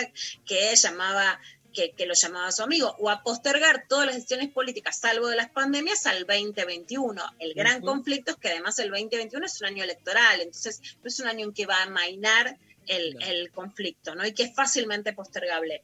Bueno, Mónica Menini de la campaña por el aborto legal, seguro y gratuito contesta ante esta situación. Nuestro proyecto tiene estado parlamentario y debería tener dictamen de comisión en ordinarias hasta mediados de noviembre. Hacia marzo el proyecto de la campaña pierde estado parlamentario y lo presentaríamos por novena vez en estos 15 años de lucha por el derecho al aborto seguro y gratuito. Sin embargo, en este 2020 hubo una diferencia y es la promesa en campaña electoral y posterior, siendo ya presidente de Alberto Fernández, cuando en la apertura del periodo legislativo prometió enviar su propio proyecto de interrupción voluntaria del embarazo. Y bueno, ya todos sabemos lo que vino después, una pandemia global. Más, hasta ahora, todas las promesas de aquella apertura legislativa de marzo de este año fueron cumplidas y tratadas en forma remota, menos aborto. No podemos seguir esperando. Cerca de 50.000 camas son utilizadas en el sistema de salud por internaciones derivadas de complicaciones de aborto, cuando el aborto hasta la semana 14 se realiza con pastillas y en forma ambulatoria. El costo de la atención se reduce un 46% cuando el aborto es seguro. ante el costo de atender las consecuencias de la clandestinidad. Y la verdad que el, estrés al sistema de salud lo alimenta más la falta de una legislación progresista y segura gratuita que la actual situación. Por eso nosotras seguimos con una agenda de intervenciones sostenidas eh, por el reclamo del derecho al aborto, tanto en la ciudad de Buenos Aires como en Rosario, en La Rioja, en La Plata, en Berizo, en Mar del Plata, en Concordia, en Bariloche, en Necochea, en Tierra del Fuego, en varias ciudades del Gran Buenos Aires, José Cepaz, San Miguel, Malvinas Argentinas, Santa Fe, Tucumán, Salta, porque bueno, eh, aborto legal 2020 es urgente y es prioritario. Esto era lo que decía Mónica Menini, es parte de la campaña por el aborto legal, seguro y gratuito. Es abogada salteña. Otra mala señal es que Sergio Massa, el presidente de la Cámara de Diputados, había cancelado una reunión con la campaña por el aborto legal la semana pasada por un problema gástrico, pero ayer les volvió a cancelar una segunda reunión.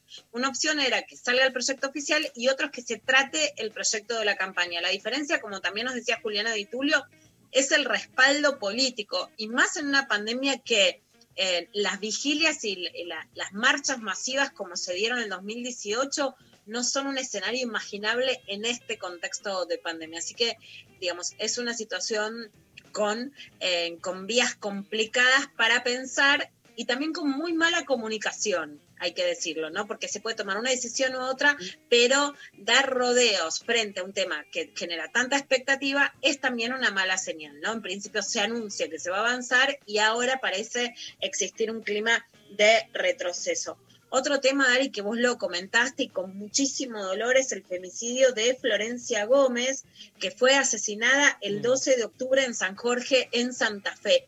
Ella era militante del Partido Comunista y por primera vez un partido decide ser creyente en la causa para que se pueda avanzar y que haya justicia. Rebeca Barberini, que es la responsable de la Federación Juvenil Comunista, cuenta cómo es la decisión para pedir que la causa siga y que haya justicia para Florencia Gómez.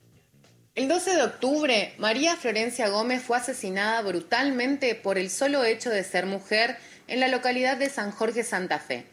El crimen fue caratulado como femicidio. Flor, madre de dos niñas pequeñas, dirigente de la Federación Juvenil Comunista, activista feminista, a lo largo de toda su vida desarrolló múltiples tareas, tejiendo innumerables lazos comunitarios.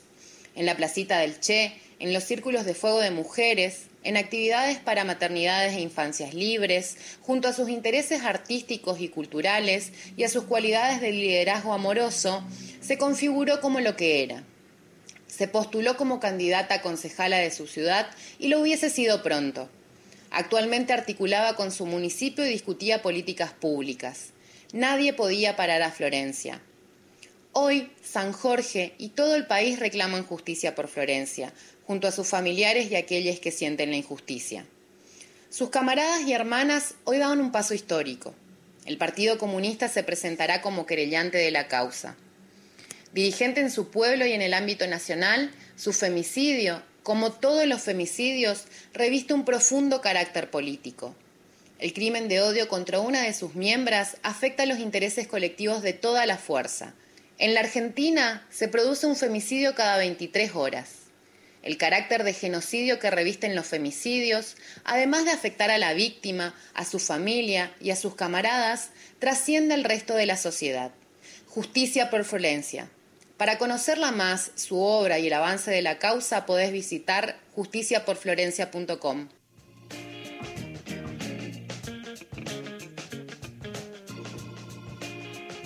Tremendo, tremenda historia. Es tremenda historia, muy dolorosa. Ella había dejado a sus dos hijos chiquititos con el papá. eh, salió a dar una un- vuelta. Un gran abrazo a toda la gente de conocidos de Florencia. Eh, tengo un amigo Jorge Zanussi, que es de ahí de Carlos Pellegrini, de donde era Florencia. Este, pero nada, a veces, viste, la sensación de, de que no, viste. Hay días aparte, si hacemos un raconto de todas las noticias, Lula, este que fuiste hoy compartiendo, eh, bueno, así estamos en algún punto. Sí, y- hoy creo que es un día que, que, Sí. digamos, que más que nada lo que se marca, más allá de demás situaciones terribles, es que hoy la agenda no la está marcando el gobierno, sino el, el establishment. ¿no? Más que la oposición, yo diría el establishment. El establishment, No, y- totalmente. Bueno, nos y eso vamos, también hace difícil políticas públicas. Nos vamos a la pausa. Se viene Mariana Carvajal. Este, cuando era adolescente, moría por la cantante pelirroja de, de Bay 52, que si no me equivoco se llama Kate Pear- Pearson, ¿no? Kate Pearson. Este, ¿Y por qué? Porque un día la vi compartiendo con Iggy Pop eh, una canción que se llama Candy, que la deben haber escuchado dos millones de veces. Y cada vez que la vuelvo a escuchar, me vuelvo a enamorar, ahora de los dos, de Iggy Pop y de mm, Kate Pearson. Pero bueno, crecimos. Candy en Lo Intempestivo.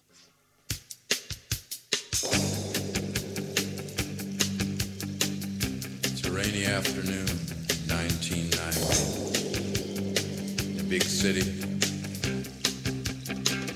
Jeez, it's been 20 years. Candy. Fine.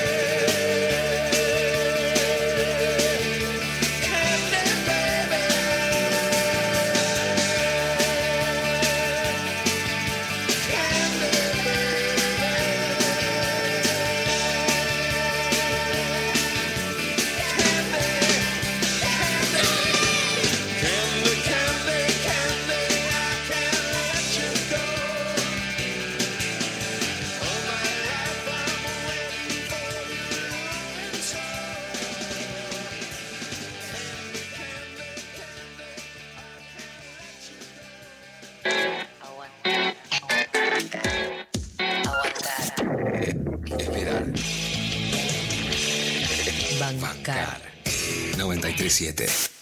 Rock. Nacional Rock. En el medio del día no hay despedida. Solo bienvenida.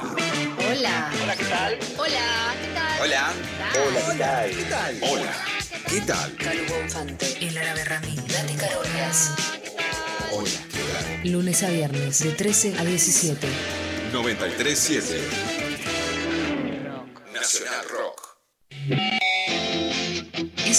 Crees es lo que creas. 93. 7. Nacional Rock. 937. Estamos en Twitter. Arroba Nacional Rock 937. De 11 a 13. Lo intempestivo. Nacional Rock. Ahora sí, bien, nuevo bloque de, de lo intempestivo y le damos la bienvenida a la grosa de Mariana Carvajal. ¡Uh! ¿Qué tal? ¿Qué tal? ¿Cómo están? Buenos días, qué gusto. Qué gusto Quiero contar- este equipete, este equipazo que tienen ustedes ahí en la Nacional Rock. Por favor, un placer para nosotros que estés este, charlando un, un rato. Quiero empezar contando que, bueno, la vez que compartimos un aeropuerto volviendo de alguna feria, este, Es eh, verdad. no, no me acuerdo de cuál, pero este, me acuerdo que estábamos volviendo y- Patagonia. De, De Pata- de Comodoro Comodoro. Sí. Yo me acuerdo dónde estaban ustedes. Sí, sí, estábamos ahí y, y bueno, este, eh, observé, obviamente, nos observamos mucho con Mariana, este, y observé eh, cómo Mariana estaba completamente entregada a una serie de este, mensajes que le iban llegando de personas que de diferente modo, lugar, le pedían ayuda, ¿no? Esta cosa que después conociendo a mi amiga Luciana Pecker es como algo muy, muy recurrente. Este, el- el lugar también que ustedes ocupan, las dos, Luciana y Mariana, como de algún modo este, representantes, emblemas de una lucha histórica, pero que bueno, digo, este, se ven muy capturadas y, de algún modo yo te vi, Mariana, como muy responsable. Te hago la pregunta de rigor, digamos, ¿cómo, cómo las llevas? Porque vos sabés que sos una referente grosa y que no solo en la palabra pública, sino que hasta vi, y le quiero contar a los oyentes, cómo te involucra en lo privado, porque te, te explotaba el teléfono de WhatsApp de diferentes mujeres en situaciones de riesgo que te pedían ayuda. Eh, mira, yo trato, eh, por supuesto es muy angustiante a veces cuando no se puede dar abasto frente a esa demanda, pero aprendí con los años eh, que, bueno, finalmente somos periodistas y activistas feministas, pero no podemos dar respuesta a todo porque no somos psicólogas, no somos juezas, no somos abogadas. Entonces, lo que intento hacer es hacer de puente. O sea, frente a una necesidad, conectar, porque nuestra agenda es muy, muy amplia y muy generosa y porque tenemos el contacto directo con aquellas personas que sí pueden dar esa respuesta, esa contención, esa ayuda inmediata. Entonces trato de hacer de puente con funcionarias, con abogadas, con organizaciones de la sociedad civil, eh, y, y creo que ese es el, el gran aporte que en todo caso puedo hacer, es unir puntas, ¿no? Pero te ves, te ves abrumada a veces, hay días que, que- que sentís que, que es mucho. Sí, porque además nosotras escribimos, trabajamos, nos ganamos el mango en los medios de comunicación en un contexto que sabemos que es muy precarizado también y, y tenemos un abanico de, de ventanas a las cuales nos asomamos cotidianamente para como trabajo, ¿no? Yo trabajo en a 12, tengo una columna en una radio, tengo un programa en un canal de cable, en Diputados TV, los domingos a las 21 hago un newsletter, tengo algunos otros proyectos, eh, como siempre dando vuelta. Bueno, ahora estamos armando este, este curso, Este curso. que lanzamos la semana que viene con Lu Pecker, y bueno, y eso todo demanda mucha energía. Al margen de eso te llegan los mensajitos de, eh, mira, te digo de ahora, ya inmediato, eh, me manda un mensaje eh, alguien conocido, a ver si podemos difundir que hubo un femicidio aparentemente el viernes en Villa Gesell y, y bueno, la mamá quiere darlo a conocer, falleció, fue asesinada su hija eh, y el tema no tuvo repercusión. Bueno, ocuparme de eso periodísticamente, pero también hay que hay que contener. Eh, al mismo tiempo te llegan mensajes, vos que sos periodista, ¿nos podés hacer un videíto para un Tremendo. curso de periodismo científico en la Universidad de San Luis? Bueno, son los malabares que vamos haciendo y a veces sí aprendí también a decir que no en frente a esa demanda que a veces Mm. es invasiva, porque no es mala voluntad, yo trato de explicar, es que a veces no damos abasto, ¿no? Y, y también nos afecta en, en lo emocional más personal, porque Mm. frente a una demanda que no podemos dar, bueno, una se siente angustiada, porque del otro Mm. lado, si alguien se comunica, yo siempre pienso esto, si alguien te pide ayuda es porque lo necesita. Entonces, te sentís en ese tironeo de decir, bueno, ¿cómo? Por eso trato de hacer puentes. Por eso trato de que quien está en la función pública, quien está en una organización de la sociedad civil, quien está en un, un- en un lugar, en una municipalidad, bueno, es esa persona la que tiene que dar la respuesta. Yo uno las partes. El otro día me escribieron de campana, no había eh, anticonceptivos, no estaban llegando los anticonceptivos. Imagínate en un contexto de pandemia, me decía quien me escribió por Instagram, no la conozco, una profesional de la salud, con la angustia que tenían porque se habían comunicado, eh, bueno, al 0800 de salud sexual y reproductiva y no había respuesta. Entonces, eh, Tremendo. intento hacer los puentes, me parece que es un tema sumamente importante que los anticonceptivos estén, por más que haya habido problemas de compras a nivel nacional por el tema de la pandemia, no pueden faltar los anticonceptivos. Un día que faltan, esa mujer no vuelve a buscarlos, tal vez vuelva embarazada y después tenga que recurrir a un aborto en la No, no, y, vos, eh, en este caso, sos como alguien que obviamente, digamos, eh, haces puente, pero de, de algún modo sos la que podés amplificar esa, esa falta y que se sepa, este, y nada, es una carga que además vos, Luciana, la llevan este, eh, muy bien, pero es, es obvio también, como decís vos, que al mismo tiempo hay trabajo, hay familia, hay mil cosas y, y es un montonazo, ¿no? Así que este, antes que nada, digamos, este, nada, este, el agradecimiento, creo, público por, por los roles que se cumplen este, y, que se lo cumple con pasión, con compromiso.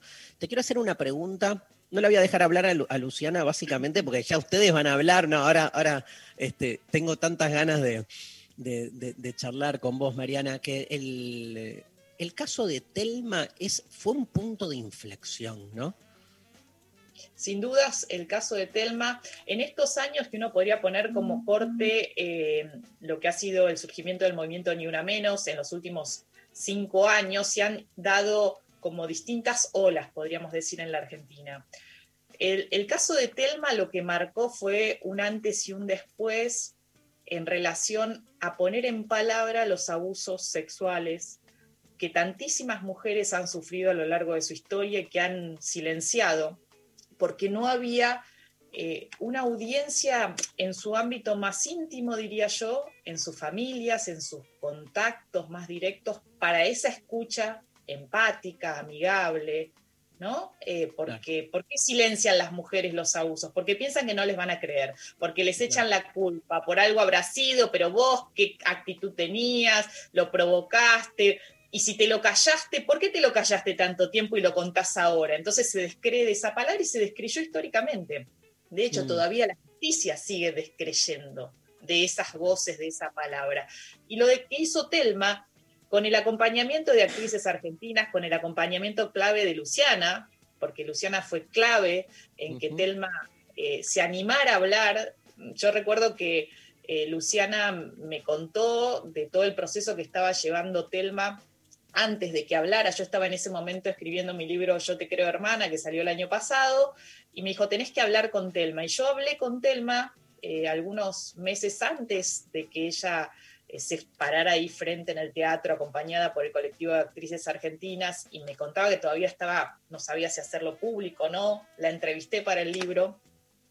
Y, y lo que planteó ella es que, bueno, frente, el mensaje que dio más allá de su historia eh, más personal, la denuncia contra Juan D'Artés, eh, fue, me paro acompañada, porque esto solo a veces no se puede hacer, pero por un colectivo que me está abrazando, por, un, por una periodista como Luciana Pecker que me fue guiando, me fue como conectando también, haciendo esos puentes, eh, frente a alguien que estaba muy legitimado en el medio. Estaba en una telenovela, ya había habido otras actrices que lo habían señalado como un violento, como alguien que las había abusado, eh, y sin embargo esa palabra no había sido creída, se había descreído de esos testimonios anteriores. Entonces lo que marca Telma es ese punto de inflexión que aún frente a un hombre poderoso, Mm. legitimado en un medio como en este caso el artístico, bueno, también ahí tenemos que romper esos silencios y, y es necesario, y eso permitió que otras se animaran, porque realmente fue un fenómeno lo que generó, mira cómo nos ponemos este hashtag para que otras mujeres en, que no eran famosas, ¿no? Mujeres eh, que, que está- que en las redes se volcaron eh, masivamente a contar esas historias que tenían tan guardadas, tan dolorosamente guardadas. ¿Qué opinas? Te voy a hacer una pregunta muy difícil, ¿eh? pero este, como no soy periodista, yo anticipo. Digo, te hago una pregunta difícil. ¿Qué, opinas? ¿Cuál es para vos la mayor virtud que tiene Luciana Pecker? Oh, y Luciana, mira, Luciana, muchas, no voy a señalar una sola. Primero, esa escucha empática. Luciana es un- una gran escuchadora, eh, que no es fácil, porque en este medio además a veces hay quienes quieren más hablar que escuchar. Y Luciana escucha, y tiene una escucha empática, pero además de la escucha empática tiene eh, la capacidad de reflexionar y salir para adelante. Y una cosa más que creo que, Luciana y yo admiro muchísimo su trabajo, tiene el poder de síntesis y de traducir con palabras muy eh, cercanas, pero además que condensan un significado en pocas palabras, ¿no? Luciana habla con títulos eh, y eso es una gran virtud para una comunicadora como es ella, con la empatía y la escucha amorosa que siempre tiene. Así que nada, tiene un montón de virtudes desde ya y por eso me encanta trabajar con ella. Obvio. Bueno, le pregunto, le pregunto a ambas, este, entonces que nos cuenten un poco sobre el curso. Ahora, Luciana, o sea, tan, yo ya me anoté. La intimidad es política, me encanta el título. Vamos, Dari, nos el- prometió Mari que va a estar en el chat. Viste que a mí me encanta participar del chat de Darío.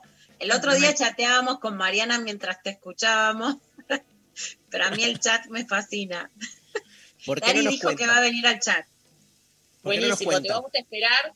Eh, este curso, que quiero que lo cuente Luciana también porque fue un poco la, iniciadora, la que me llamó a mí para, para armar este equipo, eh, que lanzamos el próximo domingo, son cuatro domingos de 20 a 22 en el CONEX para hablar de derechos, de los derechos del deseo. Y creo que esa es una buena síntesis y sobre todo, bueno, en, en momentos como este, donde todo el tiempo estamos Mira, yo te decía recién del acceso a los anticonceptivos. Todavía eh, tenemos que reclamar por el acceso a anticonceptivos. Y sí, y estamos ahora expectantes a ver si el presidente termina de decidir si envía el proyecto de despenalización y legalización al aborto, del aborto, perdón, al Congreso, eh, un tema clave. Publicaba yo. ¿Qué opinas, Mari? Contábamos. ¿Qué, qué publicaste? No, no te podés levantar. Mira, me pasa esto, Dari, vos preguntás que lo primero que le agradezco mucho a Mariana, ¿no? Pero desde que empecé a escribir, que tenía 23 años, tengo 46, que me levanto todos los días y digo, me saco el sombrero la nota que hizo Mariana Carvajal. Ustedes saben porque todos los días recomiendo, leo, cito, pero viste cuando decís, ¿cómo hace para 20 años? Y publica una nota que vos decís va un paso adelante, ¿no? Y, y sí pasa que hay, digamos, es una época donde el feminismo se popularizó y por supuesto bienvenidas todas, pero digamos que hay una cosa que a lo mejor puede ser más ganchera, más efectiva. Ahora, si quieren enterarse de lo que pasa, si quieren información, si quieren periodismo, bueno, ahí está Mariana Carvajal desde antes que, permitieran los anticonceptivos hasta ahora siguiendo el aborto legal, ¿no? Mari, ¿qué publicaste hoy? ¿Qué pensaste de estas declaraciones de Alberto que pasábamos hoy que dice no quiero generar más discordia entre los argentinos? Mira, eh, hoy publicaba un- una investigación que se hizo en Tucumán en estos meses en relación a las causas que se abren eh, todavía en la justicia tucumana contra mujeres por aborto. Es decir, incluso las carátulas hablan de aborto espontáneo, aborto natural, que no son figuras delictivas. Sin embargo, sigue habiendo una persecución penal, la amenaza de ir presas. Lo que le pasó a Belén hace algunos años justamente en Tucumán estuvo casi 300 días presa después de sufrir un aborto espontáneo en un hospital. Mari, vamos a contar de, de Belén, que bueno, después escribió un libro de Ana Correa, que a la presentación fue el presidente Alberto Fernández, que fue su primer signo a favor de la campaña, pero que vos fuiste la única periodista que la entrevistaste en la cárcel en Tucumán y que seguiste tu caso hasta que se logra su liberación eh, a través, por supuesto, de, de la batalla legal. ¿Cómo fue conocer a Belén en la cárcel y cómo crees que incide hoy en día? Mira, eh, hubo otra periodista el- de allá de Tucumán, Celina, que también la entrevistó, pero bueno, de un medio nacional. eh, fui yo a la cárcel y, y el caso de Belén es emblemático porque muestra que efectivamente hay una persecución penal. Siempre se decía que, bueno, la penalización del aborto no disuade a las mujeres de abortar, obviamente. Eh, sabemos que diariamente eh, mujeres recurren a la interrupción de embarazo en la clandestinidad. Ahora cada vez más con las pastillas, con el misoprostol, y eso ha facilitado el acceso, se ha convertido en una práctica que transcurre en las propias casas, ¿no? en el propio hogar. Hay una autogestión de ese aborto. Eh, y lo que muestra el caso de Belén fue que hubo, que hay persecución penal cuando una mujer, cuando hay sospechas de un aborto provocado. A ella le inician la causa por aborto y termina con eh, una condena a ocho años de prisión por homicidio, agravado por el vínculo con algunos atenuantes, ¿no? Y si no hubiese sido por una abogada eh, feminista como Soledad Esa, que se entera de casualidad eh, a través de, una, de una psicóloga que estaba in- involucrada en el juicio declarando que esa mujer estaba siendo juzgada por eso, Belén seguía presa, cumpliendo esa pena de ocho años. Soledad esa, y ahí digo, la articulación feminista, los puentes, ¿no? Porque ella se enteró del caso, se involucró, la representó y se armó eh, una red de organizaciones de derechos humanos, políticas, eh, de, de mujeres, de la diversidad que acompañaron y finalmente fue absuelta con un fallo de la Corte Suprema de Tucumán. Pero la persecución en esa provincia contra quienes llegan a un hospital con las consecuencias de un aborto, ya sea espontáneo, ya sea provocado, incluso eh, unas 165 causas de las 314 relevadas eh, entre el 2013 y el 2019 con la palabra aborto en la carátula, que esto es lo que revelé en la, nota de hoy, eh, fueron causas donde uno presume que han sido abortos legales incluso, porque fueron como consecuencia de abusos sexuales. Entonces, digo, hoy el presidente está deshojando la margarita, mando o no mando, mando o no mando el proyecto que prometió en campaña, que ratificó eh, en la apertura de las sesiones ordinarias de la Cámara de Diputados, de, de- de las sesiones ordinarias del Congreso este año. Y mientras tanto las mujeres siguen abortando, porque eso es una realidad, que la pandemia no frena, que, que- que esta indecisión del gobierno tampoco impide. Y por el otro lado está esta amenaza de la persecución penal, que la vemos como una punta de iceberg, como un, ejemplo, como una muestra en Tucumán. Y vos me decías, Luciana, ¿qué pienso yo de, estas declaraciones del presidente? A ver, ¿qué pienso? Quienes lo votaron, muchas personas, muchas mujeres y seguramente muchos varones apoyaron, le pusieron el voto a Alberto Fernández por esa promesa de campaña de impulsar la despenalización y legalización del aborto en el 2020. Es decir, el voto verde, cuando él envía el proyecto y se convierte en ley efectivamente, va a validar eh, ese electorado, ¿no? Y por el otro lado, los celestes que votaron al frente de todos, eh, ya sabían cuál era esta posición, como lo sabía también el Papa Francisco, porque esto fue público, fue un posicionamiento durante la campaña. Y va a acercar al voto verde opositor. Es decir, para mí es ganancia, no entiendo. Y si no querían profundizar la grieta, bueno, no hubiesen mandado otros proyectos que generaron mucha reacción de la oposición, de los medios opositores, como eh, la reforma judicial o el aporte extraordinario de las grandes eh, riquezas, ¿no? de, los ricos empresarios. Entonces, me parece que no son argumentos válidos, que yo he escuchado al presidente y, en cada entrevista que da, y, es frecuente que hable con medios, él ratifica su compromiso y su vol- voluntad. Así que no creo que ese recorte, eh, pensando que no quiere profundizar o enfrentar o generar otra discusión entre argentinas y argentinos, eh, sea realmente lo que él piensa. Yo todavía estoy convencida que va a haber aborto legal en el 2020, va a haber eh, discusión en el Congreso y la espero para, bueno, pronto, ¿no? Sabemos que, que los tiempos legislativos se acortan, eh, pero creo que, que es una, y además una de las pocas promesas que va a poder, eh, bueno, validar este año en un contexto que sabemos muy difícil, que se complicó, nadie sabía que venía esta pandemia y cambió, eh, cambió el mundo. Digo, esto no, no, no podemos dejar de, de soslayar, Obvio, obvio, obvio. pero, pero bueno, Cuando vos, ¿sabes qué pienso? esperamos el Marian, proyecto.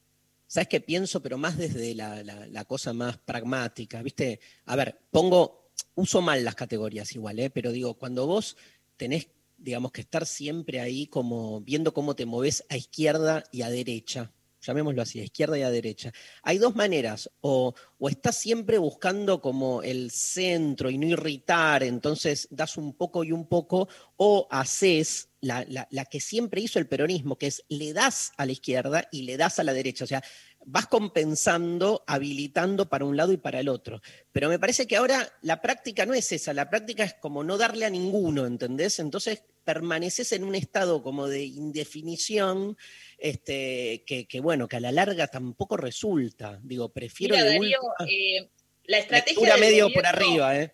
Sí, Sí, la estrategia de- del gobierno ahora, por lo menos esa era la información, uno dice hasta ayer, hasta antes de ayer, pero bueno, va cambiando. Es enviar los dos proyectos, el proyecto de despenalización y legalización del aborto, que nadie lo vio, digo, se maneja, se, se mantiene en secreto, fue elaborado bajo la coordinación de la secretaria de Legal y Técnica, Vilma Ibarra, y el proyecto del plan de los mil días para acompañar a mujeres embarazadas que quieren continuar con esos embarazos eh, y que, bueno, el contexto de vulnerabilidad no sea una razón para recurrir al aborto. Entonces, vos lo que estás como política de Estado, lo que está promoviendo con esos dos proyectos es garantizar la posibilidad de elegir de las mujeres, la libertad para elegir. Me quedo embarazada, frente, ¿qué es lo que yo deseo? Bueno, quiero interrumpir, el Estado me va a acompañar. Quiero continuar y no tengo eh, las condiciones socioeconómicas, el Estado me va a acompañar. Y creo que esto es lo importante que tenemos que destacar. Acá no es River Boca, como siempre señalamos en, tor- en torno a, a la despenalización y legalización del aborto, aun cuando los sectores celestes pretendan eh, instalarlo como un River Boca. Acá el aborto existe, va a seguir existiendo, las mujeres en la desesperación y, y en condiciones de mayor vulnerabilidad social y económica recurren a prácticas todavía inseguras, aunque pensemos que no existen todavía esas prácticas eh, más precarias, eh, persisten, y en esto el Estado tiene que estar presente, y además en la mayoría de los países europeos, eh, en Estados Unidos, es una práctica legal, en Uruguay es una práctica legal, en Italia, donde está el Vaticano, es una práctica legal, el Estado está presente acompañando. Entonces me parece que ya es, eh, es una, un debate hasta perimido. El otro día participé en un foro con eh, representantes de la Unión Europea eh, y de Latinoamérica. Y claro, en Europa dicen, pero ¿cómo ustedes tienen una ley tan avanzada de identidad de género? No, que increíble. han sido pioneros, no tienen aborto, no tienen el aborto legal, no lo pueden entender. Ese punto me parece central, Mari, porque bueno, este es un año donde se han este, cortado, digamos, lo- los viajes y pasar las fronteras, pero en la experiencia en el mundo pasa exactamente eso, ¿no? La Argentina es vanguardia, por ejemplo, en el periodismo en femicidios, en el matrimonio igualitario, antes que en Francia, la ley de identidad de género, que no lo tienen países europeos, solo es equiparable a, a, la ley de, integral de protección trans en Uruguay me ha pasado en Colombia, ¿no? Una de las mayores conductoras colombianas, no entiendo cómo la Argentina no lo tiene. Ayer veía una, una serie en donde ya se habla de aborto legal y realmente que la Argentina se ha quedado atrás. Y por otro lado, ¿Por qué es tan importante el aborto legal en la Argentina para Latinoamérica y para lugares como El Salvador, Mari, que es el lugar con mayor penalización en América Latina y en el que vos hiciste un trabajo y viajaste también a ver cuáles son las condiciones? ¿Por qué la Argentina también, que dice querer ser primer mundo y se acerca más a, dudas, digamos, que, que nos alejan de ese paradigma? Mira, eh, bueno, yo creo que la presión de los sectores conservadores, que creo que están, eh, la clase política, eh, y en este sentido hablamos de la Cámara de Diputados, de la Cámara de Senadores, eh, todavía tiene mayores resistencias, creo yo, que lo que la sociedad ha avanzado y sobre todo, te diría, en este último corto tiempo después del debate del 2018. El debate del 2018 fue también un antes y un después. ¿Por qué? Porque se habló tanto, fue tan enriquecedor esa discusión con audiencias públicas, con tantos siete- 700 y pico en la Cámara de Diputados, eh, ese seguimiento que hacía realmente, eh, que, eh, tenía réplica en los medios de comunicación, audiovisuales, la discusión llegó a las casas, ¿no? Lo que siempre Luciana dice, la revolución de las hijas, efectivamente eso se dio en el sentido que eh, se ha dado una despenalización social. No sé, ustedes seguramente, quienes están del otro lado de la radio escuchando, les habrá pasado, se habla con más, eh, más apertura en torno al aborto. Antes era una palabra que no se decía, que no se decía en los medios de comunicación. Y en este sentido, hoy el acceso es más cercano.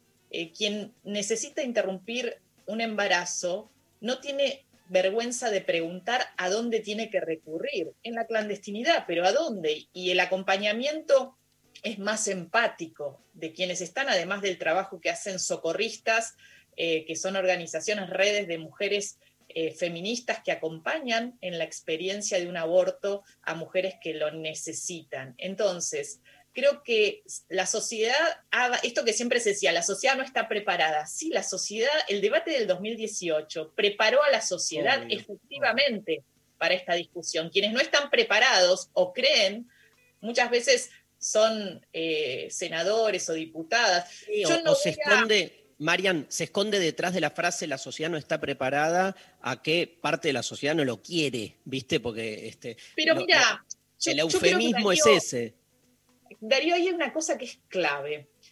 Eh, yo no creo que haya que enfrentarse con quienes estén en contra, porque entiendo que eh, uno tiene sus propias creencias que se van conformando a lo largo de, de la crianza, depende de qué familia naces, eh, tu entorno te va formando con ideas que a veces son muy difíciles de desarmar. Pero bien, eh, no vamos a cambiar esas cabezas, ni vamos a obligar a esas familias, a esas mujeres, a interrumpir una gestación si no lo quieren. Esto es clave. Esta ley lo que hace es meter en la legalidad a todas esas jóvenes mujeres que hoy están recurriendo al aborto en la desesperación de una gestación no deseada, que es algo que nos puede pasar a cualquiera. ¿Quién no ha tenido miedo de tener un retraso que no le venía? Todas hemos tenido miedo. Algunas hemos podido planificar nuestros embarazos cuando hemos decidido la maternidad y hay quienes no, por distintas circunstancias. A veces los métodos fallan, a veces no los usamos, a veces no podemos, a veces, a veces, a veces. Hay un montón de a veces. Entonces, frente a eso, yo creo que no hay que confrontar con quien no está de acuerdo. El debate no pasa por ahí. El debate es, no vamos a tapar con la mano el sol esta frase tan, tan hecha, pero que tiene que ver con eso, con que hoy, hoy pasa. ¿Quién no conoce a una mujer, a una piba, a una joven que, que en algún momento tuvo la necesidad de interrumpir un embarazo? A ver, ¿qué respuesta le damos?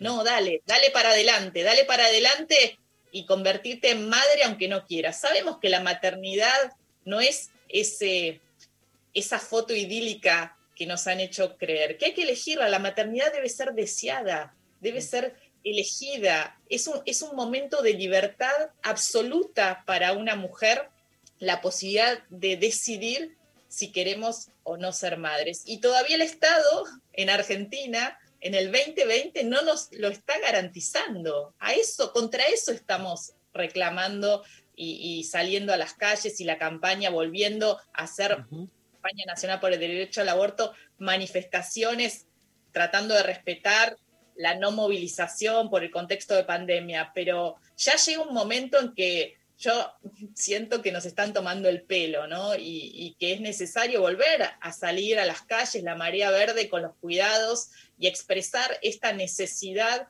de que esta ley no puede ser eh, postergada. Ayer Luciana, eh, en otro programa que compartimos, decía, no nos pueden postergar otra vez, no podemos ser postergadas otra vez. Y sería una gran desilusión que este gobierno que, y este presidente que prometió esta ley para el 2020, eh, bueno, nos postergue. Mariana, gracias, buenísimo, gracias por tu tiempo. Recordamos entonces La intimidad es política, el curso Pecker Carvajal, Carvajal Pecker los domingos de noviembre este, en el CONEX y bueno, un placer conversar con, con vos. Gracias por la buena onda. Un gusto para mí, abrazo para todos. Mariana Carvajal, Placer, en lo Mari. nos vamos escuchando a Barbie Recanati con los días que no estás, con la presencia de Paula Trama.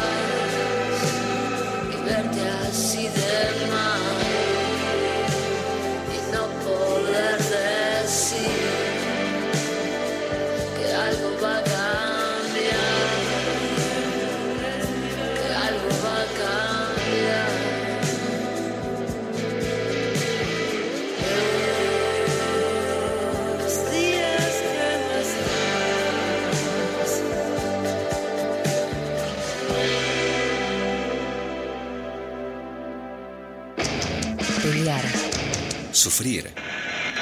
Caer. caer, levantarse. 937 Nacional. Nacional Rock. Rock. Lo intempestivo. Lo intempestivo. Hasta las 13. ¿No escuchaba? Ahora sí. Ahora sí. Ahora Ahora sí. estamos al aire. Este, bueno, este, hermosa la entrevista con Mariana Carvajal. Leete algún mensajito, Maru, porfa, que Dale, nos quedaron. eh, Dale. Bu- Buen día, Intempestives. Gracias por este programa maravilloso. Qué claridad tiene Mariana Carvajal y qué dupla con la Pecker. Son genias, los amo. Mucho amor, ¿eh? Otro. No, Mariana realmente es una genia y pionera. Luke Pecker es amorosidad sin perder un ápice de contundencia, denuncia y espíritu de lucha. La admiro por eso. Empezaron a caer unos mensajes hermosos, Luciana. Más, ¿qué- más, más, más. Te leo un par de, de- de mensajitos que nos llegaron de la consigna también. Eh, por Twitter nos mandan eh, Mills-84, dice, buen día, intempestives.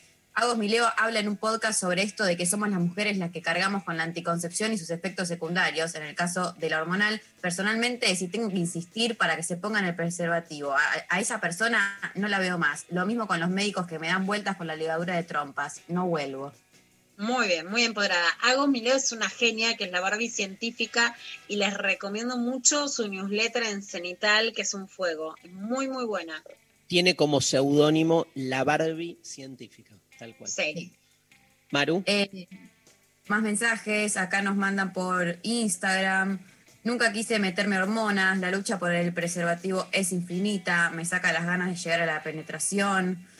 Eh, también por, por Instagram nos dicen, noche de borrachera, un ganso se olvidó de decirme que el forro quedó adentro y una carita de enojada. La verdad es que yo conozco de, eh, más de muchísimas historias de, de amigas, de gente que, que pasa por situaciones así, que una no lo puede creer, como que sí, ya hay niveles, pero ese nivel para mí es como, de- me, preocupa que, que- haya, conocer tantas historias de eso tan cercanas, porque me imagino que si yo tengo tantas historias de esas tan cercanas, todas debe- debemos tener bastantes amigas que pasaron por una situación así y saber que, que- que son tantas las, las situaciones de este tenor, me parece, pero de un nivel de, nefasto, de horrible, de, angustioso, ¿no?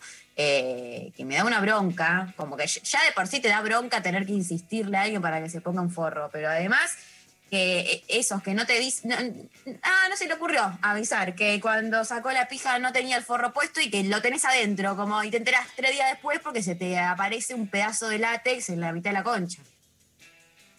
Perdón. Me saqué un poquito. En francés, por si no lo entendieron. Bueno, eh, más, más mensajes. Este, nos mandan también por, eh, por WhatsApp. Hola, buenas. El bardo más grande que tenemos las lesbianas es primero la no existencia de medios para cuidarnos. Hablar de campo de látex es una mierda. Dos, tener que rastrear una ginecóloga buena onda, porque más allá de ser lesbiana necesitamos chequeos. Una ginecóloga muda e incómoda es una mierda. Que se incomoden por la sexualidad de sus pacientes. En las ciudades chicas es un bardo y encima no encontrar una profesional copada es un bardo, un bardo y violento. O sea, si soy lesbiana, no tengo derecho a estar informada, a recibir una buena atención. Totalmente. Para todas las dudas, incluso eso, para los pueblos, en localidades, provincias, decir, bueno, quiero una, una ginecóloga que sea amigable con la diversidad sexual. La línea de salud sexual es el 0800 222 3444. Hay que, hay, hay que, ¿no? Me parece seguir, digamos, escuchando, seguir denunciando, seguir este, compartiendo experiencias. Pero hay algo ahí trabado, me parece, ¿no, Lula? Hay algo trabado, que, porque no se puede dirimir en ponete el forro no ponete el forro, que es obvio que pasa por ahí, digo, pero hay algo trabado cuando se traban estas estructuras así asimétricas, ¿no? Hay, hay como que buscarle una vuelta para deconstruir esa situación, digamos, que, que- no, que, no deja de terminar en una cuestión binaria de ponete el forro o no ponete el forro, ¿entendés? O sea, no, no, no está bien que, eh, que de parte del varón sea como una especie de, de- ni siquiera de negociación, quiero decir como de imposición, este, con forro no puedo. O sea, ¿cómo se desarma eso a todo nivel? Ni hablar a nivel conciencia política, política de los cuerpos, ¿no? Ni hablar, pero también en relación también a una experiencia del placer, ¿no? Me parece que es un campo abierto que en la medida en que haya onda, es un campo fascinante a explorar, a ver de qué manera se puede reconvertir eso, ¿no? Y me parece que la clave, por lo menos este, escuchando el programa de hoy, está en el encuentro con el otro, está en la amorosidad, está en, llevar lo sexual hacia otro lado, ¿no? Me parece que no, una cosa está atada a la otra, el de me pongo forro, no me pongo forro, está atado a este, el sexo drenaje, ¿viste? El sexo, digamos, como algo más este, eh, por fuera, ¿no? Descomprometido.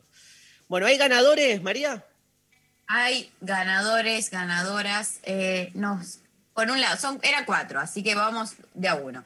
Por un lado, Alumnes, alumnes para el curso de Luciana Pecker. alumnos para el curso de Luciana Pecker. Por un lado, eh, Cecilia de Victoria, que por WhatsApp nos mandó el audio, que tomó la decisión de no tener hijos y consiguió que una médica respete su decisión y logró la operación de ligadura de trompas de forma Muy para bien. ella.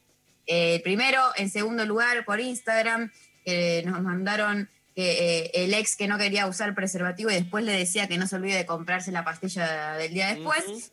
Eh, en tercer lugar, eh, otro mensaje también por Instagram que nos dijo que eh, llamé a mi obra social por forros, me dijeron que no era un anticonceptivo de mujer, entonces que no se lo iban Hay a una denuncia gravísima en Córdoba de pibas que siguieron la causa. Los preservativos los tienen que entregar porque además es para las enfermedades de transmisión sexual. ¿Por qué es? Porque las obras sociales y prepagas tienen que dar anticonceptivos. Entonces te dicen que no te los dan como anticonceptivo y eso no lo pueden hacer también. A denunciar porque a veces hay más trabas en el sistema privado o sindical que en el público. Totalmente. Y en cuarto lugar, este mensaje que nos llegó eh, a través de WhatsApp que dice, hola Intempes, muy loco porque me cuidaba con pastillas anticonceptivas y a los 18 me descubren una enfermedad autoinmune, lupus, y una de las causas podía ser el uso de las mismas. Hasta hoy me la suspenden y muy loco el paralelismo de bajonearme al pensar que no habían otras alternativas y después con información descubrir que existe otro mundo, anticonceptivos sin hormonas, DIU sin hormonas, me hace pensar en la ESI y lo importante de saber a cuáles métodos podemos tener acceso.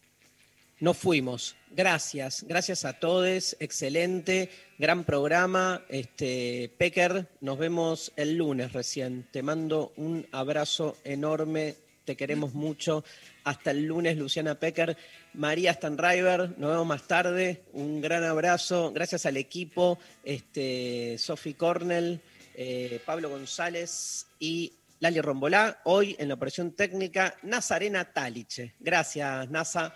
Este, Gracias, bueno, Y a Clementina Barone también, que estuvo ahí haciendo el aguante al principio. Tenés razón, un abrazo para Clem.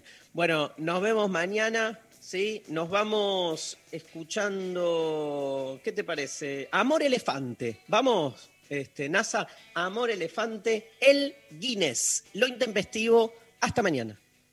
No sé si fue ayer cuando estábamos odiándonos, cuando estábamos quejando.